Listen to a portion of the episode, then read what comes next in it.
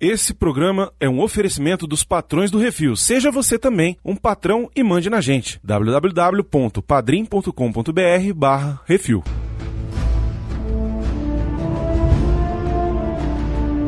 Você me vendeu girafas afeminadas. Meu nome é Maximus Décimos Meridius, comandante dos exércitos do norte, general das legiões Fênix, servo leal do verdadeiro imperador Marcos Aurelius, pai de um filho assassinado, marido de uma esposa assassinada, e terei minha vingança nessa vida ou na próxima. O que fazemos na vida ecoa na eternidade. Ô, diabo, que é isso assim, rapaz?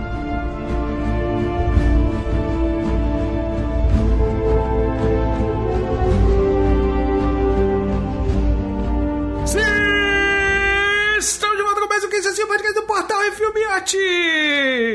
É isso aí. É um filme que a gente meio que esqueceu. Porra, filmaço! Miote, Ah. é assim que meu Fusca anda! É mesmo, pô, é muito, é muito bom. assim que meu Fusca anda, velho. Rapaz, é incrível. Estamos É aqui para celebrar os 20 anos de Gladiador. Olha só, rapaz, eu falei, já fiquei arrepiado aqui.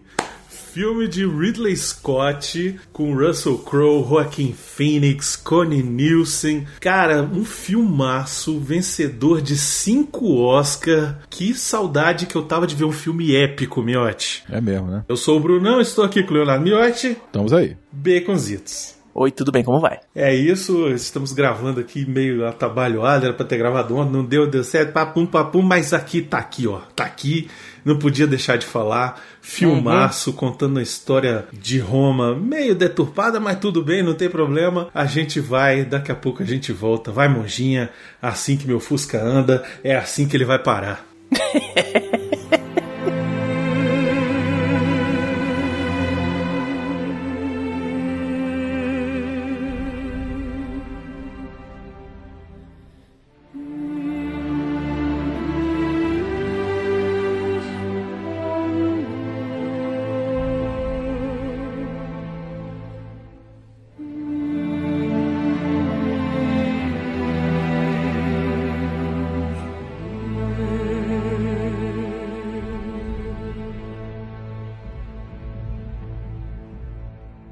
Isso assim, programa do Refil.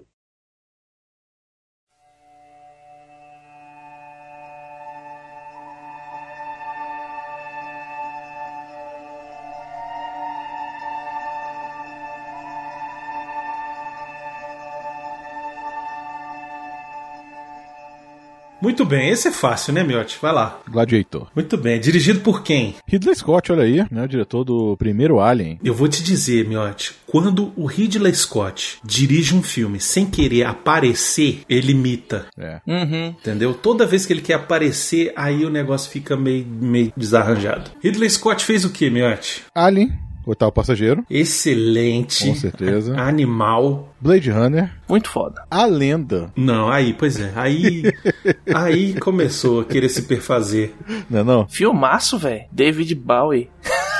Não, tá, tá maluco, Zito, olha só. Não é labirinto, Não é não. labirinto, ah, não. tá. É o É a Dr. lenda. A lenda do com Tom o- Cruise com, Tom com Tim Cruise, Curry. Com o Tim Curry, isso de, de demônio. É E a minha é Sara, ruim. porra. É ruim, é, ruim. esse- é, Pela minha é, Sara vale. Aí depois. Ele fez Chuva Negra. Pois é, que já ouvi dizer que é um cocô. É, temos que rever, não sei. Aí fez Thelma e Louise. Que é maneiro, é legal, divertido. Aí 1492 A Conquista do Paraíso. Que é chato pra caralho. Esse eu não lembro. É chato pra cacete. Até o Limite da Honra. G.I. Jane com a Demi Moore, velho. Aí vem Gladiador. Depois fez Hannibal, que é a continuação do Silêncio dos Inocentes. Nossa, é dele, eu não lembrava É dele. que era dele. Pois é. Mas aí veio um filme bom, ó. Falcão Negro em Perigo. É. Não é não? Filmaço esse aí. Muito bom esse aí. Aí tem os Vigaristas que eu não vi. Eu vi, cara, é muito bom. Pois é, eu preciso ver esse É filme. muito bom. O Nicolas Cage e o Sam Rockwell e a Alison Lohman. Muito bom esse filme. Logo depois dele foi Cruzada. Dizem que a versão diretor salva o filme. Ah, tá. Mas a versão que foi pro cinema é um, é um lixo. Aí ele fez o Gangster, Rede de Mentiras, Robin Hood, que é o próprio Russell Crowe. Ah, ele fez o Good Year, que é também com, em 2006, que é com o Russell Crowe também. Ele fez vários filmes com o Russell Crowe, né? É. Aí veio Prometheus. E aí, tipo, a internet caiu, né? Caiu mesmo. Pra finalizar aqui a lista, até mais atualmente, né? Ele fez Êxodo, Deuses e Reis, um lixo. Que dizem que é ruim, eu não vi até hoje, não tive coragem de ver até hoje. Perdido em Marte, que eu gosto muito do filme. É bom, É legal, filme é bom. bem legal. Bem é o legal. filme das batatas. Aí Ali Covenant. Nossa senhora, é terrível. E conhecido mesmo assim, todo o dinheiro do mundo que eu vi esse aí numa cabine. Mas eu nem lembro direito do filme. Desde então ele tá fazendo só uns curtas e tal. Diz que tá filmando aqui um que chama The Last Jew, que não tem nome em português ainda. Tem anunciada uma prequela do Alien, também sem nome ainda. É, que é a continuação do, do Prometheus, né? Continuação do Alien Covenant. Ah, do Alien Covenant, tá, tá certo. Ou do Prometheus, agora eu não sei mais. Pois é, eu acho que é do Prometheus. Agora, o mais louco é que tem aqui anunciado Gladiador 2. Pô, Pois sério? é. Gladiador 2. o, o bichinho gordinho, comendo azeitona. No céu, só se for. Só É, se for. Ou então com o filho lá, o. o herdeiro. É o. Ele fez o. Ele fez borboleta. É o Spencer Treat Clark. Isso. É, ele tá trabalhando aí, tá? Ainda tá no mundo do cinema ainda. Ele fez o vidro, porra. Ele tá no. no Inquebrável também, lá no. Pois é.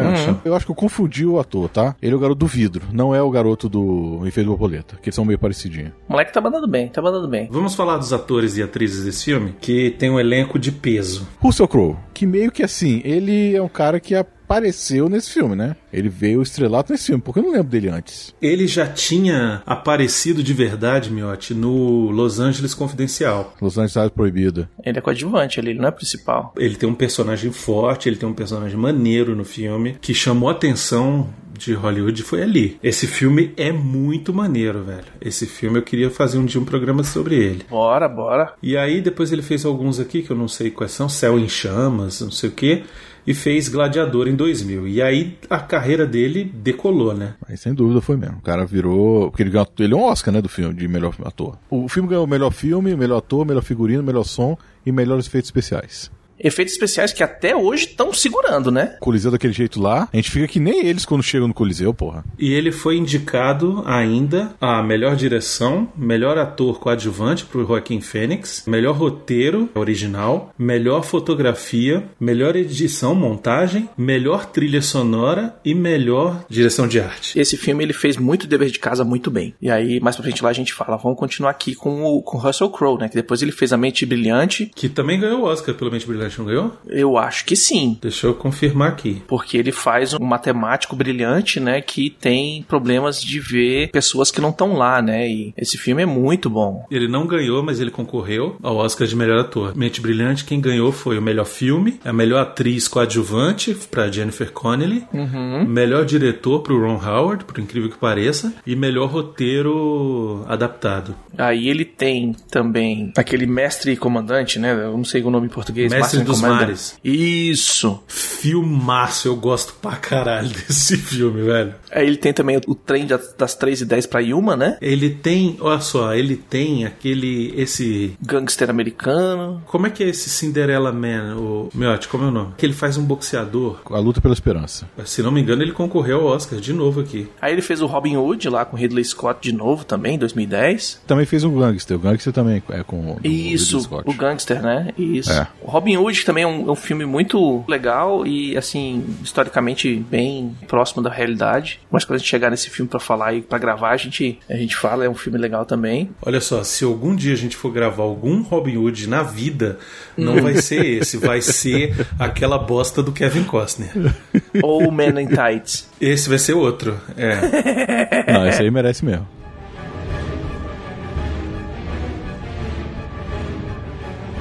Tem 72 horas que falam que é muito bom. Eu não vi esse filme. Meu pai sempre falou dele, que falou que esse filme é sensacional. E Os Miseráveis, porra. Os Miseráveis. Ele Né? tá cantando, né, velho? Ele faz o Javé.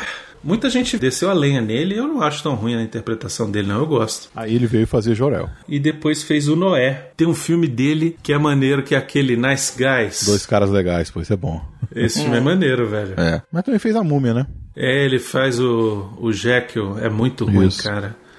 É muito fim de carreira, puta merda. Enfim, e ele tá em pós-produção com The Georgetown Project e American Sun. Também não sabemos muitos detalhes sobre isso.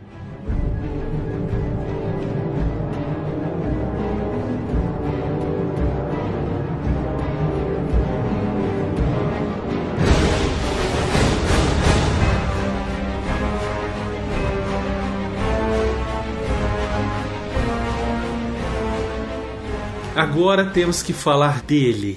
Coringa. Quinzinho. Quinzinho. Cômodos. Joaquim Phoenix. Foi um imperador real, ele era filho, inclusive, de um imperador romano chamado Marco Aurélio. É um cara que colocou impostos pro pessoal do Senado, tirou imposto do povo, fez um alto quiprocó, teve gente querendo tomar o poder dele, a própria irmã tentou fazer uma rebelião contra ele, e ele é um cara que, um imperador que foi conhecido por ter participado também nas lutas de gladiadores. Ele gostava do negócio. Mas era um cara que pegou o Império Romano no fim de uma guerra, ele fez a paz e foi fazer fazer as coisas gladiatoriais, né? Então ele não pegou nenhum período de guerra no reinado dele. Isso é mais ou menos o que acontece no filme, né? Assim. Uhum, então é, é, um, é, um, pedaço assim que o filme que é realmente bem próximo da realidade, mas assim, tem muita licença criativa aí na, na história. É, na verdade, a grande licença criativa que tem no filme com relação à história é a participação do personagem do Maximus, que não existiu, né? Na verdade, o grande gladiador que fez uma rebelião e quase derrubou o Império Romano foi o Spartacus, né? Esse sim é uma história real. Eles só pegaram o plot do lance da irmã que tentou tirar o cara do poder e tal, e aí inventaram que tinha um gladiador no meio da história e tal, não sei o que. Mas não é daquele jeito que ele morreu, não é daquele jeito que Sim, ele perdeu, é. né? Enfim. Eles pegam um ponto na história, pegam os personagens, adicionam personagens fictícios e aí fazem aquele universo paralelo do Dr. Brown, né? Puxa a linhazinha aqui e vamos contar essa história aqui que vai ser divertido. O que, que ele já fez, Space Camp, uma Isso. aventura no espaço. Ele é uma criança, sério, onde tem é, a mulher do. A, a, mulher que faleceu, né? Do. De outra volta, né? Aquele Preston. Uhum. Tem Isso. a. Leah Thompson. McFly né? E eles viajam. É, porra, é um filme que a gente vai falar vale a pena logo logo, porque esse filme é muito foda. A gente podia fazer é. um que esse assim também, viu? Também, pô, merece, claro. Beleza. Aí ele fez muito filme assim que ele, como criança ainda, né? Que fez o tiro que uhum. não pela culatra com o Steve Martin. Só que aí ele apareceu mesmo, assim, voltou a aparecer assim como adulto no Gladiador. Antes disso, ele faz o 8mm, né? Com que ele faz o Max California, que é o filme com o Nicolas Cage. Do Joel Schumacher. É, exatamente. Ele faz o Max California ali, que é um personagem importante no filme e meio que resgata o nome dele pro cinema, né? Ele deu meio que uma sumida, né? Porque é, a gente sabe, ele teve uma tragédia na família, na, na vida dele. Foi, que o é. irmão dele morreu com, em circunstâncias muito ruins. E ele vem com essa história de personagens coadjuvantes até ele pegar um personagem coadjuvante muito bom, né? Que é, é sei lá, ele carrega boa parte do filme nas costas, que é o Cômodos, né? E a atuação dele nesse filme é sensacional, cara. Na hora que tá tendo a primeira pancadaria no Coliseu, né? Ele fica desesperado olhando pra um lado e pro outro, fazendo caras e bocas. Aquilo ali é muito bom. É, você sabe o é que tá acontecendo, bom. os caras não vão morrer, eles tinham que morrer. Todas as cenas dele eu acho muito boas, cara. A cena que ele mata o pai é muito sinistra, é Porra, uma foda, baita é atuação. A cena que ele conversa com o Maximus, logo antes da batalha dos dois. E aí o Maximus fala para ele Máximos. Máximos. Máximos. Eles clamam por você. O general que se tornou escravo. O escravo que se tornou um gladiador. O gladiador que desafiou um imperador. Uma incrível história. Agora o povo quer saber como a história acaba. Só uma morte famosa os satisfará. O que poderia ser mais glorioso do que desafiar o imperador em pessoa na grande arena? Lutaria comigo? Por que não?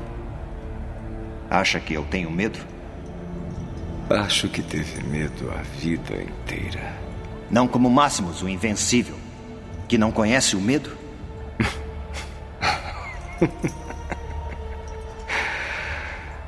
Eu conheci um homem que disse à morte sorri para nós. O que um homem pode fazer é sorrir de volta. Estava pensando. O seu amigo sorriu na hora da morte? Você deve saber. Ele era seu pai. É a cara que ele faz, velho. É mesmo. A engolida em seco que ele dá, velho. Não é qualquer um que faz aquilo ali, não. Não é. E O arco de interpretação desse personagem no filme, ele é muito boa, porque ele aparece no começo do filme como um almofadinho, afetado, Sim, você não dá nada por ele, né? coisa, e tem aquela, aquele menino mimado, filho do imperador e tal, e não sei o que. E aí ele vai crescendo, ele muda muito. A cena, Baconzitos, É. a cena em que o filho, o sobrinho dele, meio que entrega o plano da mãe. É tarde para brincar de legionário. Não sou um legionário, Não é um legionário? sou um gladiador. Um gladiador. Gladiadores só lutam em jogos. Não prefere ser um grande guerreiro romano como Júlio César? Sou o Máximos, o salvador de Roma. O salvador de Roma. Velho, na hora que ele Pronto, fala já isso, era. a cara dele, ele, co- como é que é o negócio? Só Uhum. faltou ele mandar um como é que é o negócio? Que, que isso assim? Que é assim? Só faltou ele mandar um que isso assim, rapaz. Enfim, É. ele também tá nos sinais, que Sinais, é fabuloso. Miote, Uhum. Miote. Sinais é foda A gente demais. tem que falar desse filme, Miote. Temos, temos que fazer Eu assim. adoro E- sinais, e, e depois cara. dele, fazer, falar da vila. A Vila também. Puta que também pariu. tem ele, porra. Sério. E ele tá incrível na vila. É, no A Vila ele é o protagonista, né? É, o protagonista, porra. Ele é o Lucius, ele é Pois é. foda na vila. Na, foda, na é vila ele tá muito foda. Ele tá no Hotel Ruanda, ele fez o papel do Johnny Cash, porra, naquele filme Johnny Johnny. Pois é. Tá foda também. Ó, ele fez o, o Mestre, que eu não vi o filme, mas falam que é muito bom. O mestre é incrível, o mestre é, sensacional, cara. Ele tá naquele Her, né? No Ela. Ou ela é foda. Ou ela, ela é incrível. Puta que pariu. E ele está no maravilhoso, né? Coringa, o Joker, o palhaço. Pois é. Que, porra, foi quando ele ganhou finalmente o Oscar dele, né? Que, porra, já tava devendo. Desde o Gladiador ele já tava devendo, já tava merecendo.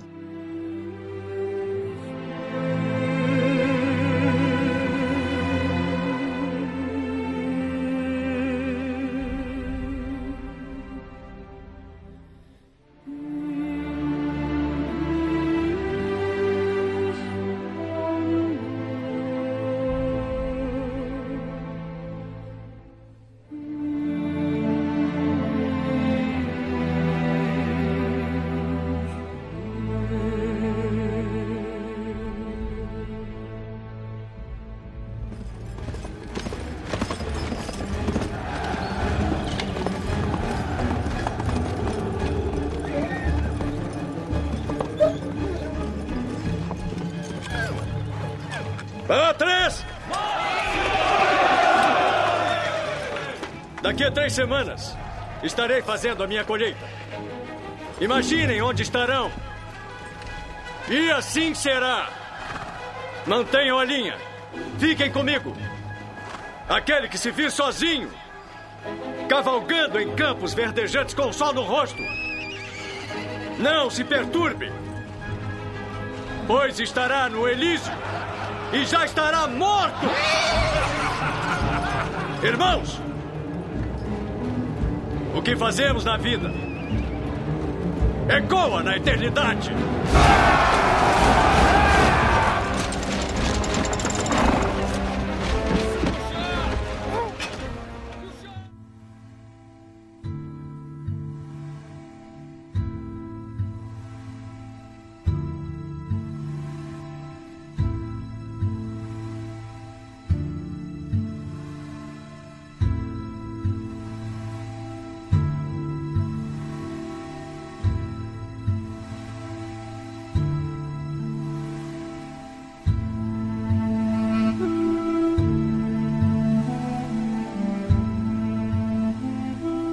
Temos também, Miotti, Connie Nielsen. Com o Nielsen. Connie Nielsen. Pai. Cara, que é uma atriz assim, que é muito Uhum. boa. Eu gosto bastante dos É muito trabalhos dela. Ela é muito boa. Cala a boca, Baconzitos. E, e, e, assim, é, é uma pena porque ela fez assim um monte de filme que ela é só coadjuvante, ela nunca pegou um papel assim principalzão, É, é. né? Merecia. É uma pena porque ela é muito muito competente, eu acho. Ela tá no Advogado do Diabo. É, e ela fica, puta, minha peladinha. Como é que é, meu? Uhum. Peladinha. Olha Oh, aí. delícia. Puta merda. Ela tá naquele 3 é demais, Rushmore. É um filme do Wes Anderson, com o eu Bill? Murray, Olivia Williams e o Jason Schwartzman. Além do Gladiador, ela está em Missão Marte. Acho que é do Brad Palma, o filme do Brad Palma. Ela está no Mulher Maravilha, meu. Mulher Maravilha, a mãe da Mulher Maravilha. Ela pô. é a mamãe. Exatamente. Rainha Hipólita, rapaz. Pois é. E provavelmente vai aparecer no... Provavelmente não, ela no, vai. No Snyder Cut, meu. Ela vai, ela vai. E ela está escalada aqui pra aparecer no Mulher Maravilha 84 também, viu? Também, pois é. Enfim, gosto bastante dela. Andou fazendo umas séries aí e tal, fazendo uns papéis pequenos. É uma pena. Gostaria que ela fizesse papéis maiores, porque ela, como Lucila, é maneira. O pânico que ela demonstra, aquele negócio dela tá sendo presa porque o irmão tá todo momento por A mais B prendendo ela, né? Ou seja, por medo, ou seja, por chantagem em cima do filho, etc e tal. Cara, ela, ela manda muito bem nesse filme. Aquela cena que ele tá meio que falando pra ela e falando assim, eu não sou piedoso, não sei o que, ele dá um, um grito, ela não tava esperando aquele grito. Foi improviso dele Ah, e o susto dela é real. Tipo, caralho. é muito foda essa cena, velho. Hum. E o meu sobrinho? E a mãe dele? Devem ter o mesmo destino do amante dela? Ou devo ser piedoso? Como dos o piedoso?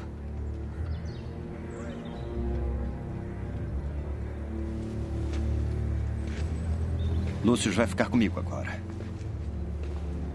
E se a mãe dele apenas olhar para mim de um modo que me desagrade, ele morre.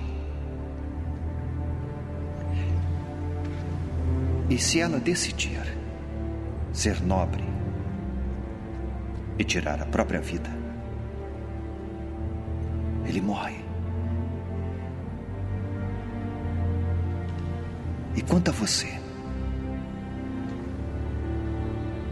Você vai me amar como eu amo você. Você vai me dar um herdeiro de sangue puro para que Cômodos e sua prole governem por mil anos.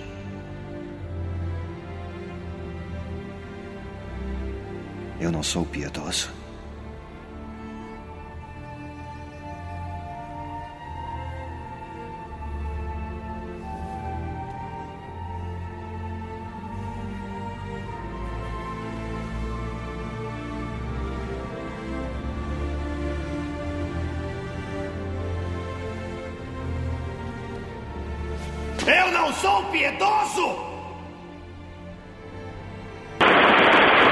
Esse filme também tem o, o Oliver Reed, que tá fantástico nesse papel, cara. Que morreu durante as filmagens. Exatamente. Sério? Foda, foi, durante as filmagens. Por isso no final aparece lá, em homenagem ao Oliver Reed. Ele morreu durante as filmagens, já tinha feito várias coisas do filme, mas ainda faltava algumas coisas assim de cenas com ele, né? Tinha uma cláusula no seguro do filme de que é, permitia aos produtores do filme, né, ao Ridley Scott, etc, refazer todas as cenas do filme com outro ator no papel dele. E a seguradora iria pagar aproximadamente 25 milhões para essas refilmagens. No entanto, os atores e, e a equipe estavam tão cansados assim de, do, do, tempo que passaram filmando e tal. E o Ridley Scott ele não queria cortar o Reed do filme e aí eles reescreveram partes do roteiro, tiraram algumas cenas que era ele, botaram outras coisas e tal, usaram um dublê de corpo e CGI pra dar ao personagem do Oliver Reed um final, é, Hum. aquela, aquela morte dele ali, Que que ele Sim, morre, que ele né? é Porra, muito feito, assassinado. porra. aquela hora que ele é assassinado, por isso que a, a Uhum. grande parte da cena ele está de costas, Aham. né? Só tem uma cena que mostra ele de frente assim, e Hum. o rosto dele e aquilo é CGI. Porra, bem feito demais, porra. Muito bom, Bem muito feito bom. pra caramba, pois é. É, Ele tem uma, ele tem várias das, das citações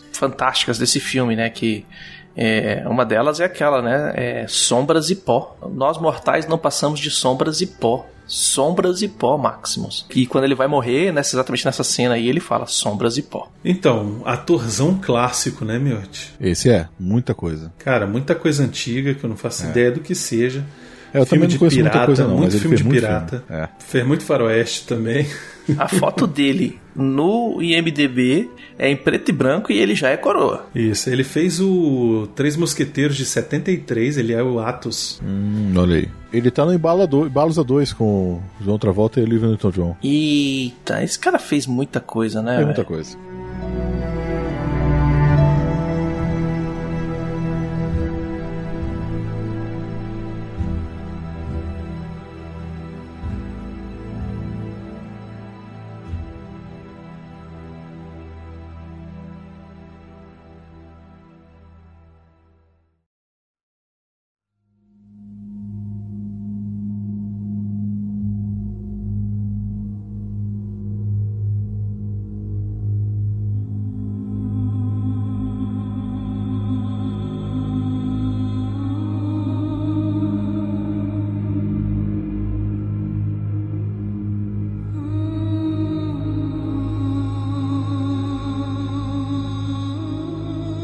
Tem outro ator também que morreu, não foi durante as filmagens, mas morreu um pouco depois, que é o Richard Harris. O Richard Harris, ele dá pra ver que ele tá quase morrendo ali já. Que né? ele tá mal, ele tá mal mesmo. Eu acho que ele tava doente já, porque. Se bem que ele não morreu, ele, ele demorou ainda, mais uns Foi dois 2002 anos que ele morreu. Três anos pra morrer. É uns Mas- quatro anos pra morrer, mas ele fez dois filmes depois de Gladiador, que a galera conhece muito mais ele por esses dois filmes, né? É. Ele é o Albus Dumbledore no Harry Potter. Ele é o alvo Dumbledore, é verdade. Uhum. Só nos dois primeiros filmes, né? Depois ele morreu e aí foi substituído. Exatamente. Ele tá no Conde de Monte Cristo de 2002, ele tá no Caminhando com Leões de 99, ele faz o Dom Frollo em uma adaptação do Corcunda de Notre Dame pra televisão. Ele tá naquele filme Também. Nossa Passava na sessão da tarde pra caralho. Príncipe dos Mendigos, ele tá lá. Caralho, ele tá no filme O Triunfo de um Homem Chamado Cavalo. Ele tá no Tarzan de 81, ele tá em As Viagens de Gulliver, ele faz o próprio Gulliver. Ele tá numa adap- outra adaptação do Robin Hood, aquela Robin e Marian. Hum. Ele faz o Ricardo Coração de Leão. Olha aí.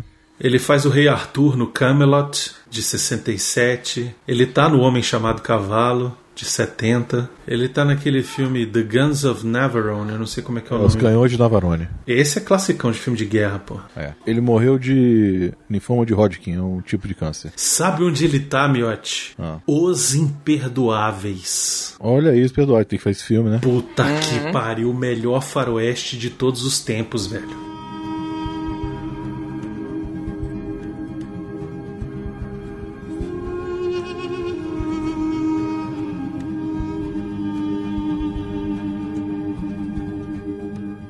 Temos o Gracchus, que é feito pelo Derek Jacobi, que fez algumas coisas assim, mas que ele, ele tá no Ratinho Valente, meu. É, alguma voz, né? É, ele faz o Nicodemos. Ele faz muita televisão na Inglaterra, né? Ele tá trabalhando até hoje. Fez os Borgias, cara. Ele fez o Tomb Raider, o último. Ele fez o assassinato no Expresso Oriente também. Ele tá no Cinderela de 2015, ele é o rei. Mas se você olhar pra cara dele, você vê que ele é senador de Roma mesmo, né? Ele tem cara, né? Tem cara. E tem o Digimon Hussun. Digimon Rousseau, pô. É, Ah, tem o Digimon. Digimon que é foda. Gosto pra caramba dele, velho. Um personagem icônico nesse filme também, né? Ele meio que é o cara que dá umas narrações doidas nesse filme, né? Ele fala, é, você tá, vai morrer, mas não é agora. E ele fez dois filmes, assim, famosos, na verdade, né? Que um foi o Amstead, foi antes do Gladiador, que é o filme do Spielberg. Isso. Sim. E fez o Stargate, pô. Ele tá no Lara Croft 2, aquele Tomb Raider, o berço da vida. Ele é o Shazam, malandro. Ele é o mago Shazam, exatamente. Ele tá no Constantino também.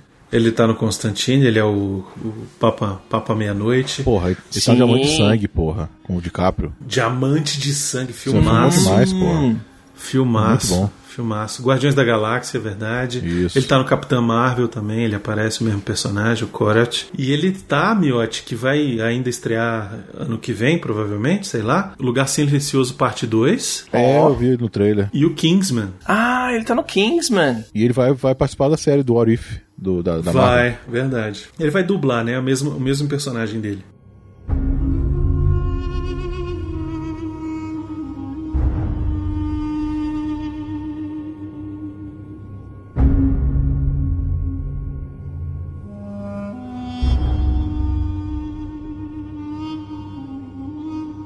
Miotti, antes de irmos para algumas curiosidades aqui maravilhosas sobre o Gladiador, vamos falar da trilha sonora. Puta merda. então. é uma coisa muito curiosa, né? Que assim, eu não vi o Gladiador tem muito tempo. Eu também. Aí eu fui ver um dia desse, eu comecei a ver uma hora, né? Porque o filme é muito grande e além de tudo, eu vi a versão estendida, tá? Que é, tem meia hora a mais. Mas assim, eu, não, eu teria que ver a versão normal pra ver depois estendido. Eu vacilei, devia ter feito isso, mas o tempo não deixou. Mas eu comecei a ver com a, com a Marina, que ela nunca viu, né? Aí a gente tava deitado, aí começou a tocar uma música, eu falei, ué Marina, que porra é essa? E eu na época eu não percebi, porra. Totalmente a trilha do Piratas do Caribe. Não tinha como a gente perceber porque o Piratas do Caribe o filme é depois, né? Rolou um certo autoplágio ali, né? Apesar de que a trilha do primeiro Piratas do Caribe não é creditada para o Hans Zimmer. Ah, não é não? A trilha do Piratas do Caribe, Maldição do Pérola Negra, ela é de um cara chamado Klaus Badelt. Sério? Ele é meio que um pupilo do Hans Zimmer. Ah, tá. Ele estava, inclusive, no departamento de música de Gladiador. Hum. Esse cara, ele é o compositor de filmes como Constantine, aquela Máquina do Tempo, o Piratas do Caribe, a Maldição do Pérola Negra é de 2003, três anos depois aí do Gladiador. Ele também é o compositor de Mulher Gato, 16 quadras, aquele desenho em animação 3D das Tartarugas Ninja, sabe aquele TMNT? Sei, sei. Uhum. Enfim, alguns filmes aqui, a maioria desconhecidos e tal. O último trabalho dele foi para videogame, Galaxy Mobile, sei lá o que. Não fez muita fama tirando Piratas do Caribe. O que acontece é que o Piratas do Caribe 2 e o 3, Baú da Morte e aquele No Fim do Mundo, a trilha já é do Hans Zimmer. Pois é, e aí? O que, que É. acontece? Oh, será que rolou um. Esse cara não chegou pro Hans e falou: Ô Hans, me ajuda aí, velho. E aí ele É, falou: deve velho, ó, pega, pega gladiador, copia, mas faz diferente. Pega esse pedacinho aqui da música e, e sobe três oitavas, desce um sei lá o que, faz um negocinho, tipo, troca um instrumento. Baconzitos, você sabe do que, que a gente tá falando? Não. Da, da semelhança? Eu vou pegar aqui, vou botar aqui só pra vocês escutarem rapidinho. Uhum. Ele toca em dois momentos, naquela primeira batalha e mais pra frente, algum- lá no meio do filme, toca uma, uma outra hora também. Escutem aí. Gladiador.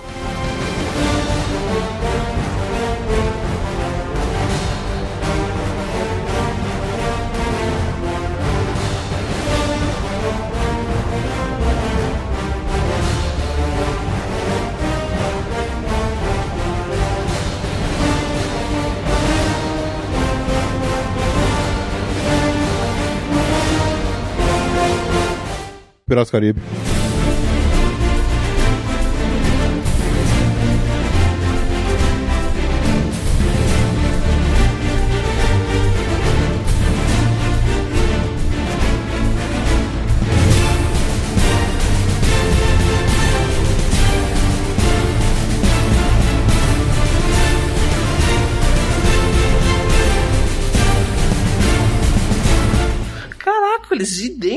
Pois é, é um autoplágio bonito aí, né? Apesar de não ser do mesmo pessoa, né? Eu acredito que tenha tido rolado uma mãozinha aí do Hans Zimmer. Mas vamos falar da trilha do Gladiador, que ela é muito Não, a trilha maneira. é foda. Porra, o tema é muito bom. A trilha toda do filme, aquela trilha que envolve, né? O filme e tudo. A cena, da, da- a cena da da, morte batalha, dele é muito né? boa, a Claro. música, cara.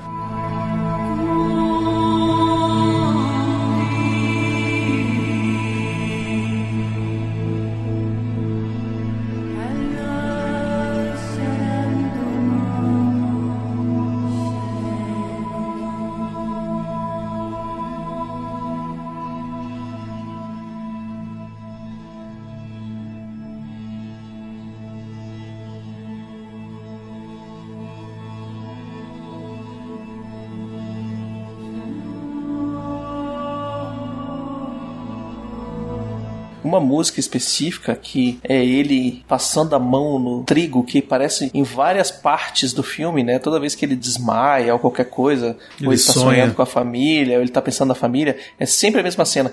Que eu acho que essa cena aparece 50 mil vezes nesse filme só por causa da trilha sonora. Que falou, não, É vamos botar capaz, de novo né? esse negócio aqui pra ficar legal. Então, né? aí tem uma curiosidade, né? Essas músicas que são mais com esse canto, né? Que tem um pessoal no coro ali. O Zimmer já fez isso em outras trilhas, né? Ele chama alguém pra fazer a trilha com ele, né? Então essa aí é a Lisa Gerhard, que ela fez essa parte, Hum. que é a parte mais Hum. espírita do filme, né? Então essa trilha aí fica desse jeito e chama ela, né? Essa trilha do Gladiador é uma das trilhas sonoras de filmes mais vendidas de todos os tempos. Ah, é? Uhum. Uma das, assim, é tipo, sei lá, tá no top 10, entendeu?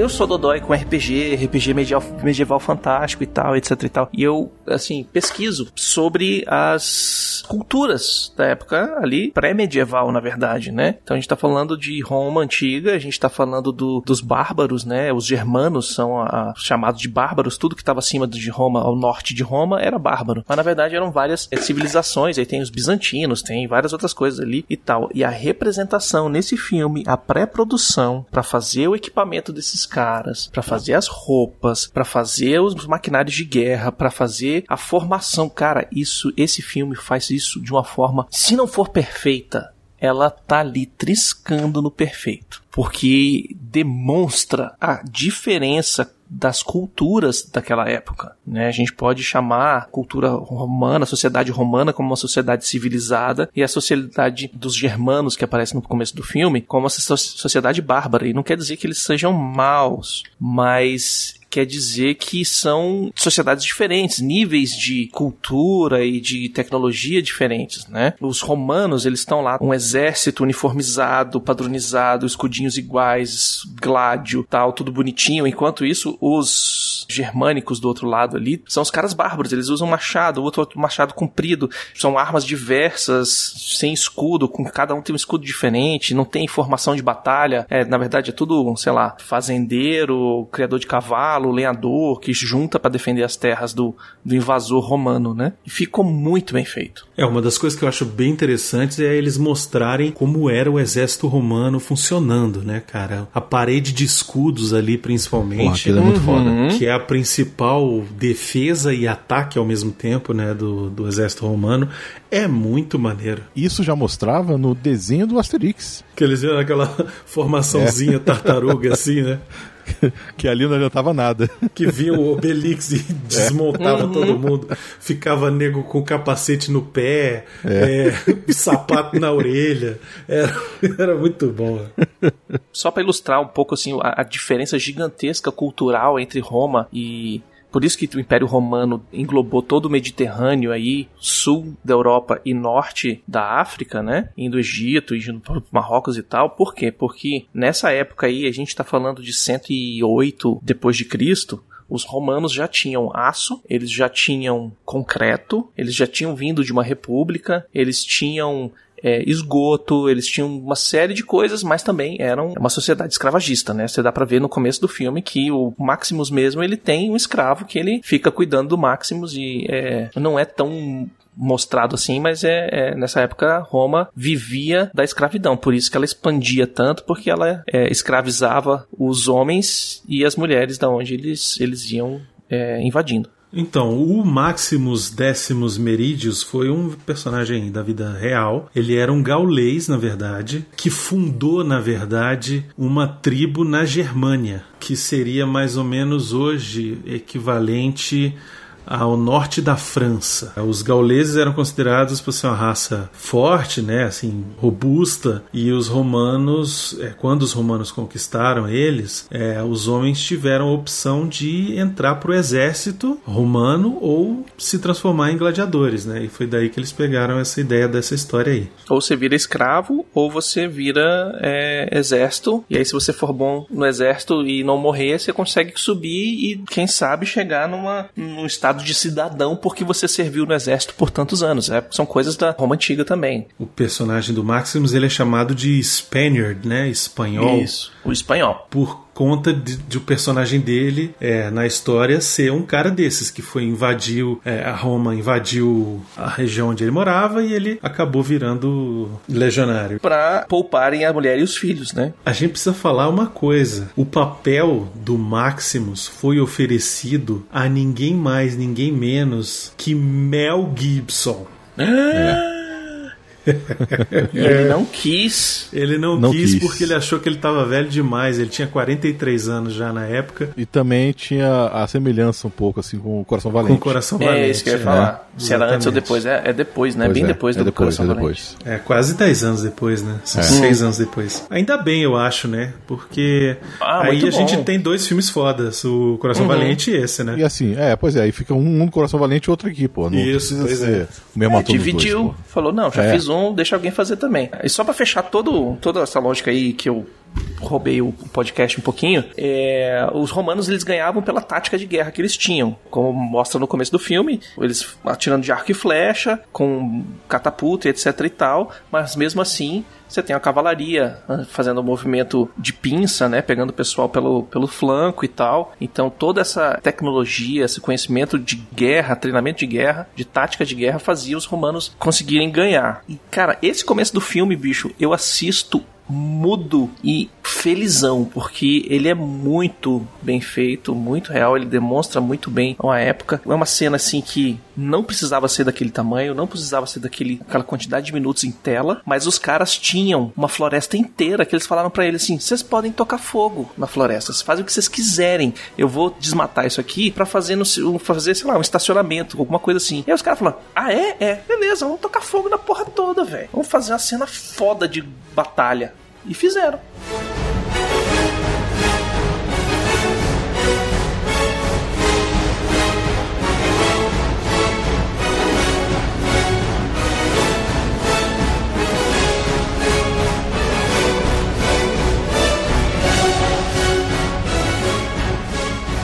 A história do Cômodos é o seguinte: é, embora tenha sido inicialmente favorecido pelo povo romano, tipo, o povo romano no começo gostava dele, ele acabou perdendo esse status por conta de atos de megalomania dele, sacou? Uhum. E ele é considerado o iniciador da queda de Roma como império, para transformar Isso. em república. Não foi logo em seguida que ele caiu, mas durante o reinado dele, ele colocava o nome dele em palavras comuns, tipo termos que o povo usava para dinheiro ou para denominar o povo, ele botava povo cômodos ou dinheiro cômodo, sabe? Entendi. Aham. Ele botou a cara dele no- no- na moeda, né? É, Antigamente ela era adornada por vários motivos diferentes, né? Cavalos, é, gladiadores, a- as bigas romanas e tal, não sei o que. Ele começou a botar a cara dele nas, nas moedas. Eventualmente a população já tava puta com ele, o Senado ficou, falou, véi, chega desse filho da puta. E aí ele foi envenenado. Só que ele foi envenenado, ele vomitou o veneno. Aí o nego falou: ah, não. Caralho. Ah, não.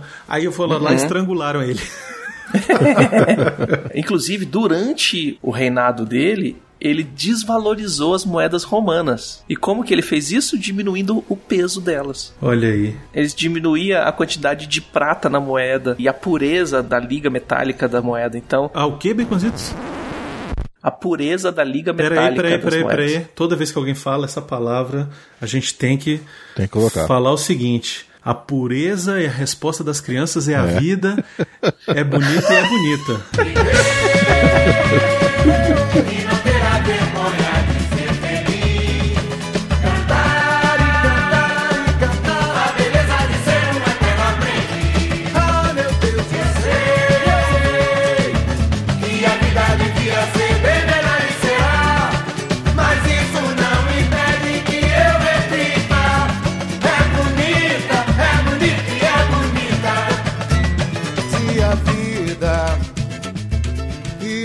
Denário tinha 79% de prata na liga metálica. Esse cara jogou pra 76. Aí depois pra 74%. E aí foi desvalorizando o dinheiro. Que é, naquela época, né, era o peso e, e a liga metálica que davam realmente o valor pro, pra moeda, né? Não era, ah, vamos dizer que isso aqui tá valendo dois pães e um cafezinho, né? Não é, não, não é nessa época, desse jeito. A cena de batalha lá que você comentou, Baconzitos, levou 20 dias pra ser completada. A inicial? Caralho. Rapaz, botava um mês. Era filme quando ainda era um pouco raiz, Miotti, eu acho. Porque É tem mesmo. muito CGI, principalmente pra fazer o, o Coliseu, né? Tem muito Não, eu CGI tenho, curiosidade, ali. eu tenho curiosidade do Coliseu. Diz aí então. Que o próprio Ridley Scott, assim, tem aquela parte CGI lá, mas ele mandou erguer um Coliseu mesmo. Ele mandou Do erguer mesmo um- metade do Foi. Coliseu. Da terceira ou quarta arquibancada pra, pra baixo é tudo real. É. Pois Isso. Pra cima, não. Pra cima eles, eles faziam de CGI. Inclusive, para as cenas de multidão no Coliseu, em adição às pessoas de verdade que tinham ali e as digitais, 400 espectadores de papelão foram recortados e colocados lá pra preencher aquela merda, velho. De tão grande que era o negócio, cara. É, o Coliseu de Roma, ele não tá em ruínas, tá? Ele nunca foi atacado ou desmoronou. Na verdade, o pessoal pegou as pedras do Coliseu pra construir outras coisas. Eles desmontaram o Coliseu. pilhado, Baconzinho. Foi Exatamente. pilhado. Porque várias, várias coisas dentro do Coliseu eram também, sabe de quê? De ouro.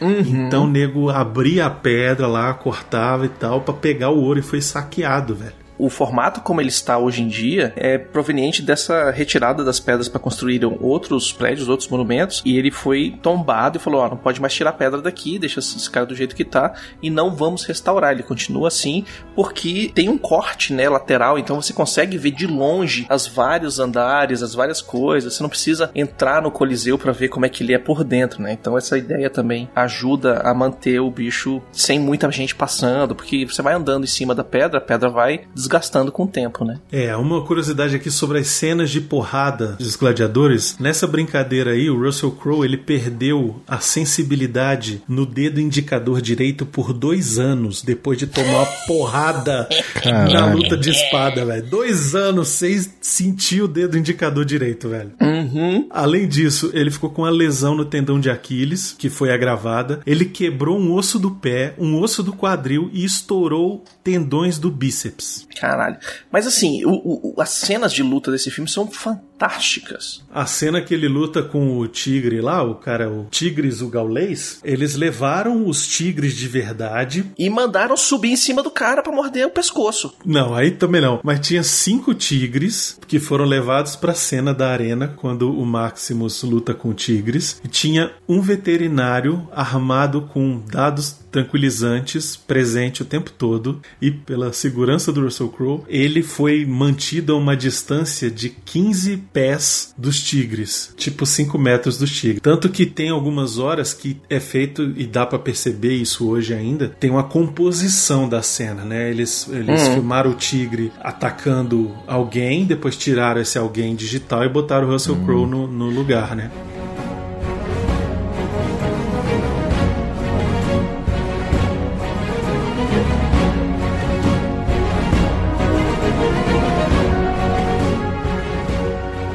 Algumas curiosidades ainda sobre a atuação do Joaquin Phoenix. Na cena em que o pai dele morre, que ele mata o pai, diz que ele ficou tão nervoso por tudo que acontece ali na cena que ele desmaiou, velho. Caralho. É uma cena muito forte, né? É velho? forte, né, velho? Pô, aquela cena e tal. Outra coisa, ele, ele, Uhum. ele tava incrivelmente nervoso no set, virava pro Russell Crowe e falava assim: Antes da nossa cena juntos, eu quero que você Uhum. me dê tipo um esporro. Grita comigo, berra comigo, joga as coisas na minha cara. Pra eu ficar puto. Pra eu poder. É, exatamente, sacou? E o Russell Crowe disse assim: velho, tem certeza, cara? Aí falou: não, é isso mesmo. Aí disse que ele foi no Richard Harris. E o Russell Crowe foi até no o Richard Harris. Falou, velho, o que, que a gente vai fazer com esse garoto? Ele tá pedindo pra eu abusar dele antes das tomadas. Esculachar.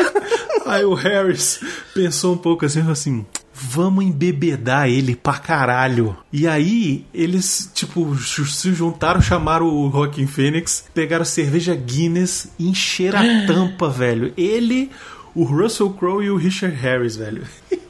e ele conseguiu relaxar depois disso. Às vezes você precisa desse bate-volta e virar pro cara assim e falar, velho, me dá um esculacho, porque eu tenho que ficar puto de um jeito que hoje eu não tô conseguindo. Por A mais B, sei lá, né? Tipo, hoje eu não tô conseguindo chegar naquele ponto de emoção que eu consegui ontem. Então, velho, me ajuda aí, me dá um help aí, né?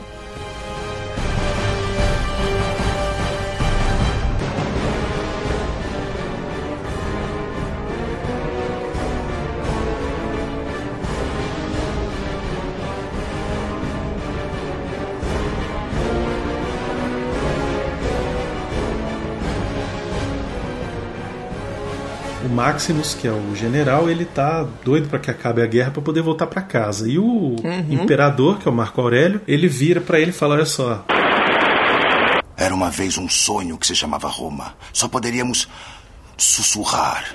Um pouco mais do que um sussurro poderia desaparecer. Era tão frágil. E temo que Roma não sobreviverá ao inverno. Máximos, vamos sussurrar agora, juntos, você e eu. Você tem um filho. Fale sobre a sua casa.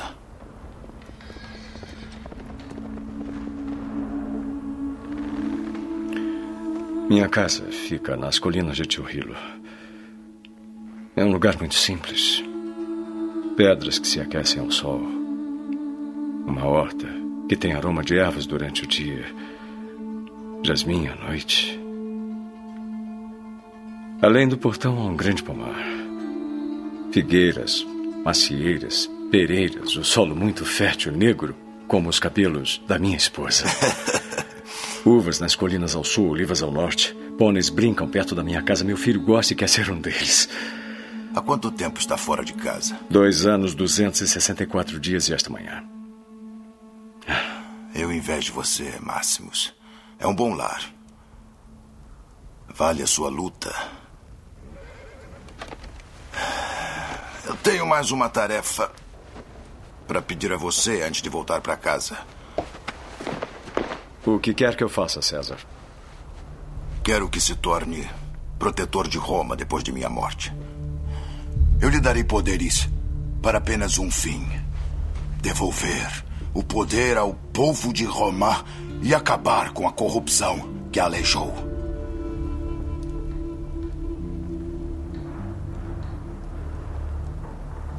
Não aceita esta grande honra que eu lhe ofereço? De todo o coração, não. Máximos. Por isso, precisa ser você.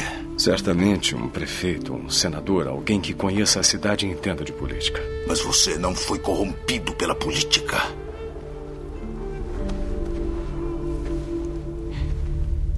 E Cômodos? Cômodos não é um homem de moral. Sabe disso desde criança. Cômodos não deve governar. Ele não pode governar. Você deveria ser meu filho. Cômodos vai aceitar a minha decisão.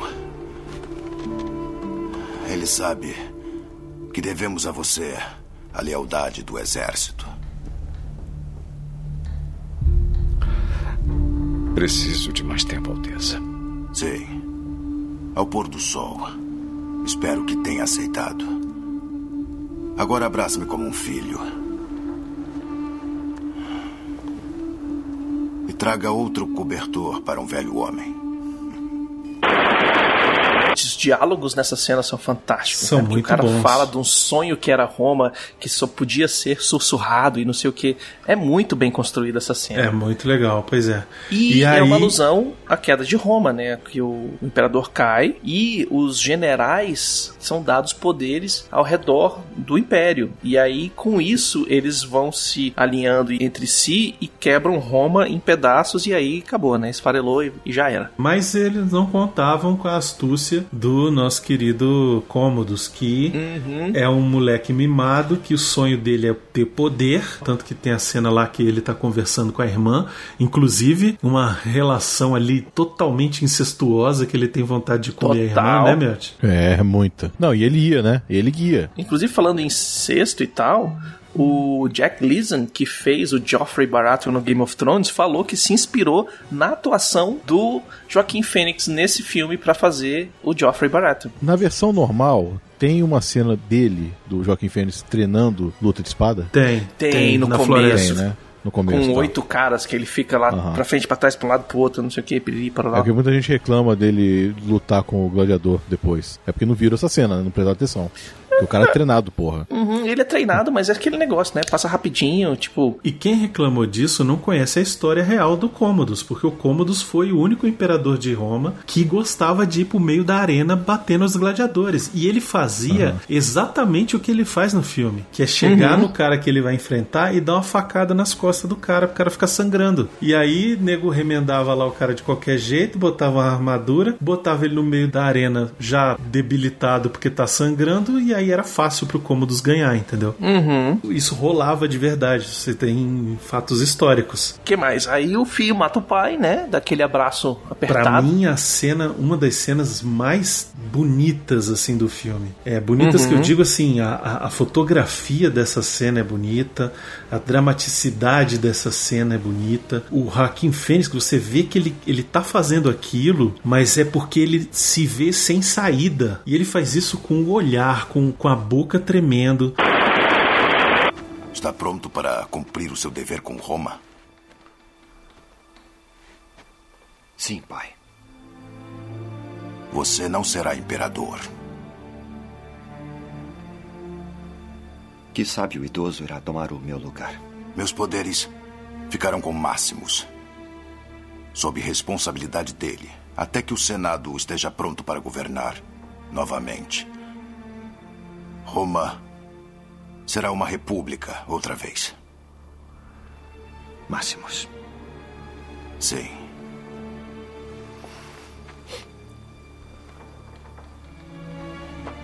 Minha decisão desapontou você. Me escreveu uma vez, listando as quatro principais virtudes: sabedoria, justiça, firmeza e temperança. Quando eu li, vi que não tinha nenhuma delas. Mas eu tenho outras virtudes, pai. Ambição. Isso pode ser uma virtude quando nos leva à superação. Engenhosidade.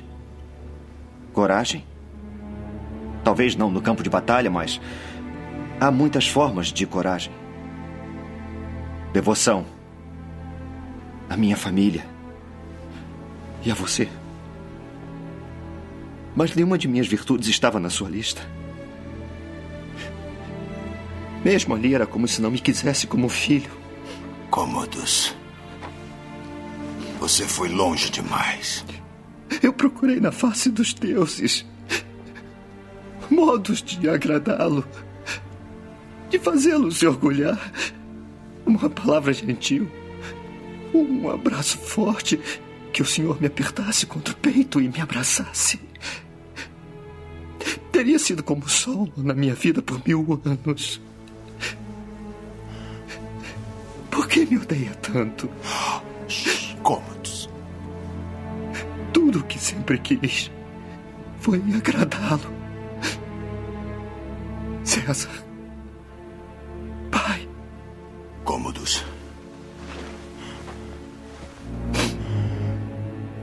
Sua falta como filho é a minha falha. como pai.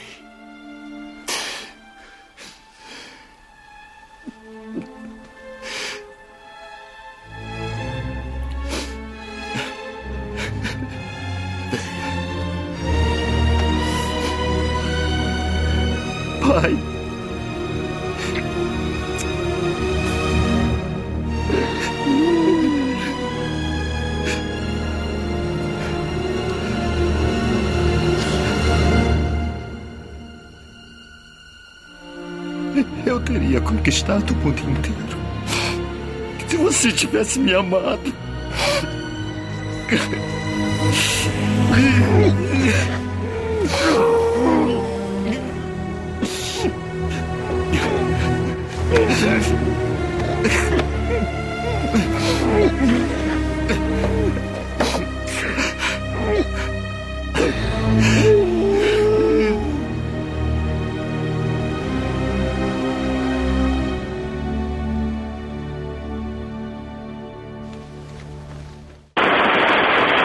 Essa cena é sensacional, cara. Esse filme é muito bem escrito, velho. E antes disso, né, com o, o- próprio imperador tinha falado pra ele, pro Russell Crowe, que ele ia ser o novo, né? Uhum.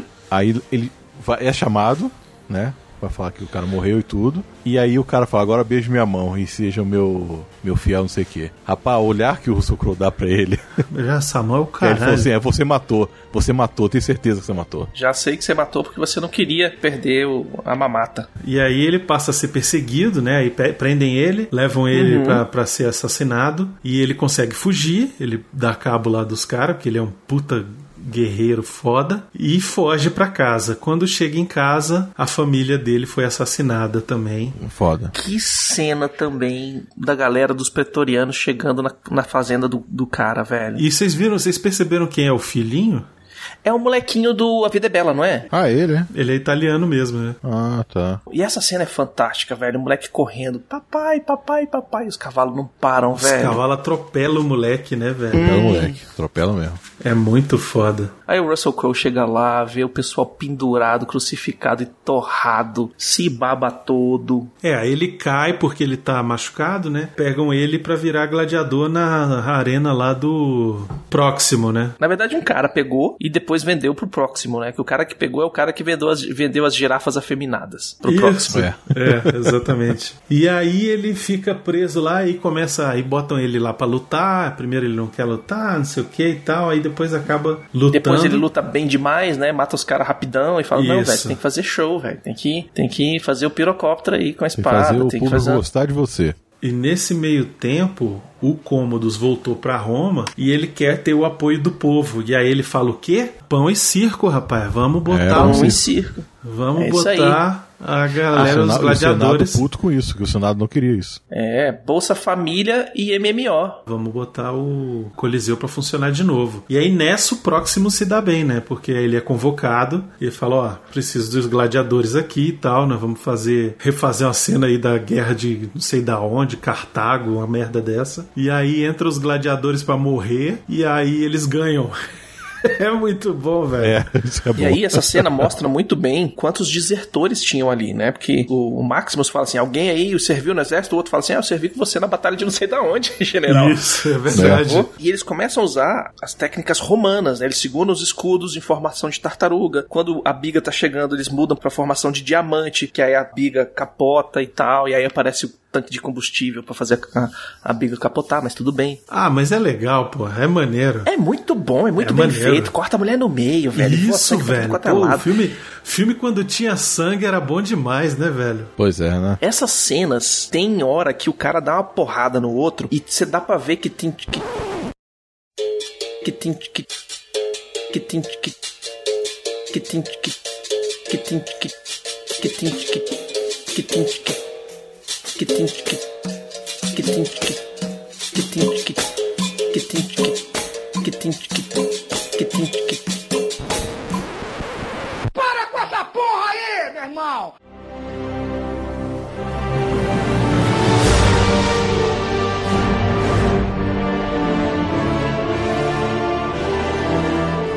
Essas cenas tem hora que o cara dá uma porrada no outro e você dá pra ver que tinha um contra-regra ali com um balde de sangue pra jogar na frente da câmera, velho. Isso. Porque o cara dá uma porrada pra, da direita pra esquerda, o sangue vem da esquerda pra direita. Você fala assim, caralho, velho. Essa cena é muito maneira. E aí, beleza, aí o Maximus começa a ganhar fama, né? E é nessa hora que o Cômodos entra na arena e Uhum. vai dar os parabéns pra ele. E aí ele. É, como é seu nome? E ele fala.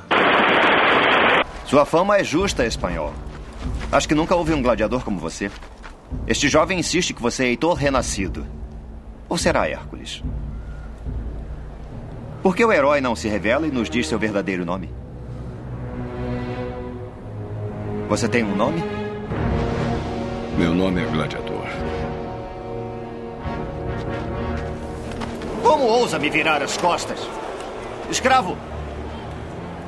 Tire o capacete e me diga o seu nome.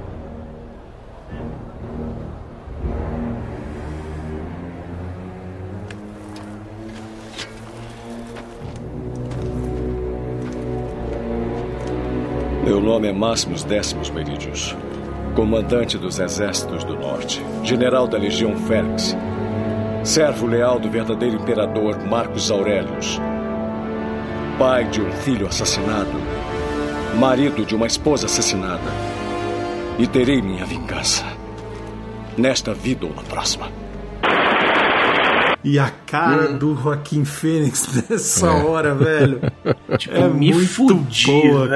cara. Pois é, muito boa. Só que aí ele já tinha ganho a multidão, né? Que o próprio Próximo É, tinha dito é. pra ele, ó. Você tem que Uhum. ganhar a multidão. Ele já chegou lá com fama, né? Porque o próprio molequinho, o sobrinho do, do imperador, ele chega lá e quer dizer, você que é o espanhol? Sim, sou eu que sou espanhol e tal, não sei o quê. Ah, esses, esses cavalos aí são os meus cavalos, fulano e ciclano e tal. E brinca com o moleque, o caralho é quatro. Então, tipo, ele já chega lá com a fama chegando antes dele. Vai chegar o gladiador tal que o bicho é foda. Mas quando eles sobrevivem àquele massacre ali, que ele liderou a parada, aí nego fala: é, esse aí é bom. Esse aí é maneiro. ele não, não só é bom, como ele deu o dedo pro imperador, rapaz. Isso, Isso muito é bom, bom, cara. bom mesmo. Enfim, e aí fica nesse negócio, né? De bota um desafio, bota alguém pra matar ele, não dá certo. Tentam matar ele lá no, com o tigre, não dá certo. Aí o cara vai ganhando mais fama e mais poder, mais fama e mais poder, não sei o quê. E enquanto isso, o Maximus acaba encontrando o Cícero, que era o vassalo dele, Uhum. né? E o Cícero fala: Ó, o teu exército, general, tá acampado aqui, não sei aonde, aqui perto, e é- basta uma ordem tua que a gente vem aqui e bota esse imperador pra baixo. Aí ele fala assim: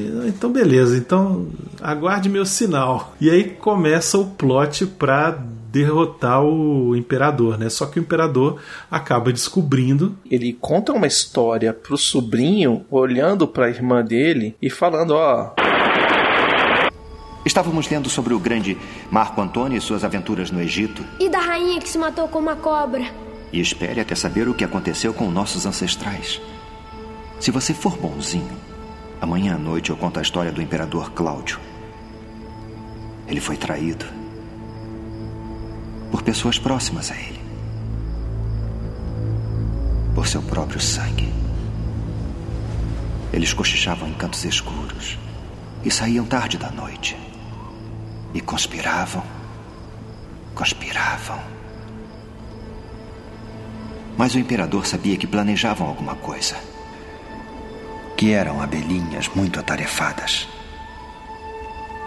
E uma noite ele se sentou com uma delas e olhou para ela e disse: Diga-me o que andou fazendo sua abelhinha tarefada. Ou posso atacar quem lhe é mais querido. Vai assistir enquanto me banho no sangue deles. O imperador estava decepcionado. A abelhinha o havia ferido mais do que qualquer um poderia fazê-lo. O que acha que aconteceu, Lucius? Eu não sei, tio.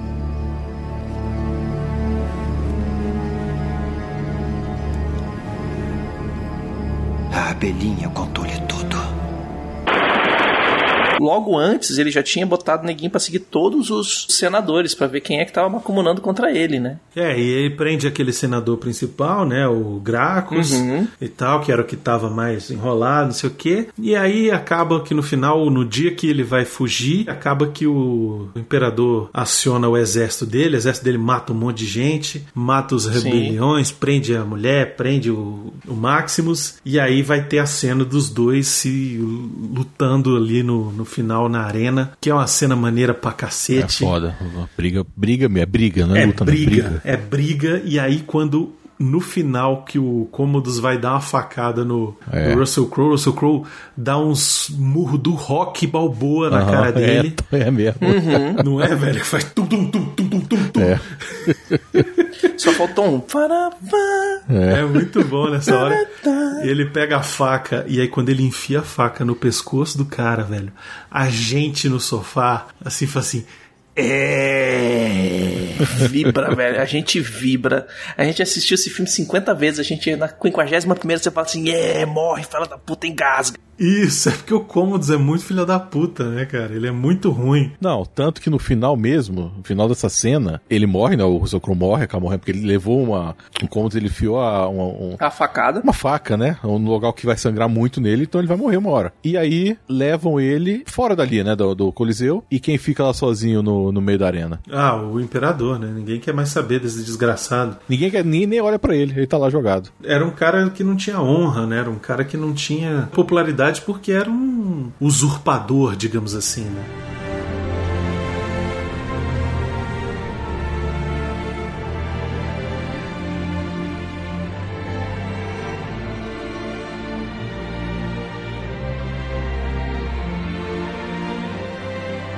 E foi um filmão, cara. Esse filme, esse filme aqui, bicho, se tiver qualquer relançamento dele, vá assistir. Porque. Eu acho que teve um, um clássico, viu? Acho que já rolou um clássico. Uhum.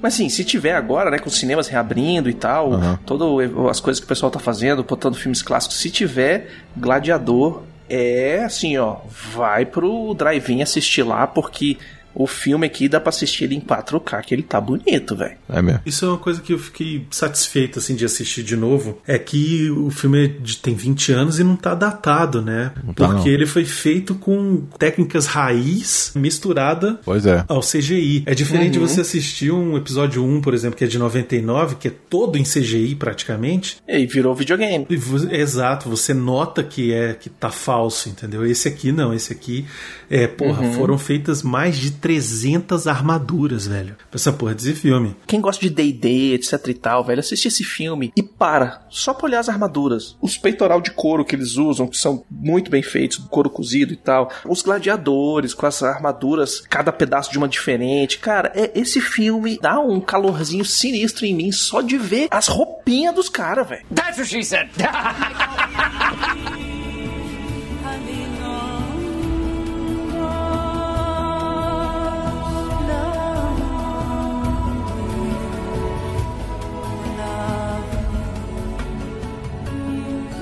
Enfim, uma grande obra aí de cinema, 20 anos, fazendo aniversário. Parece que foi ontem e que dure aí pelos tempos imemoriais e que seja cada vez mais lembrado como o clássico épico que ele é.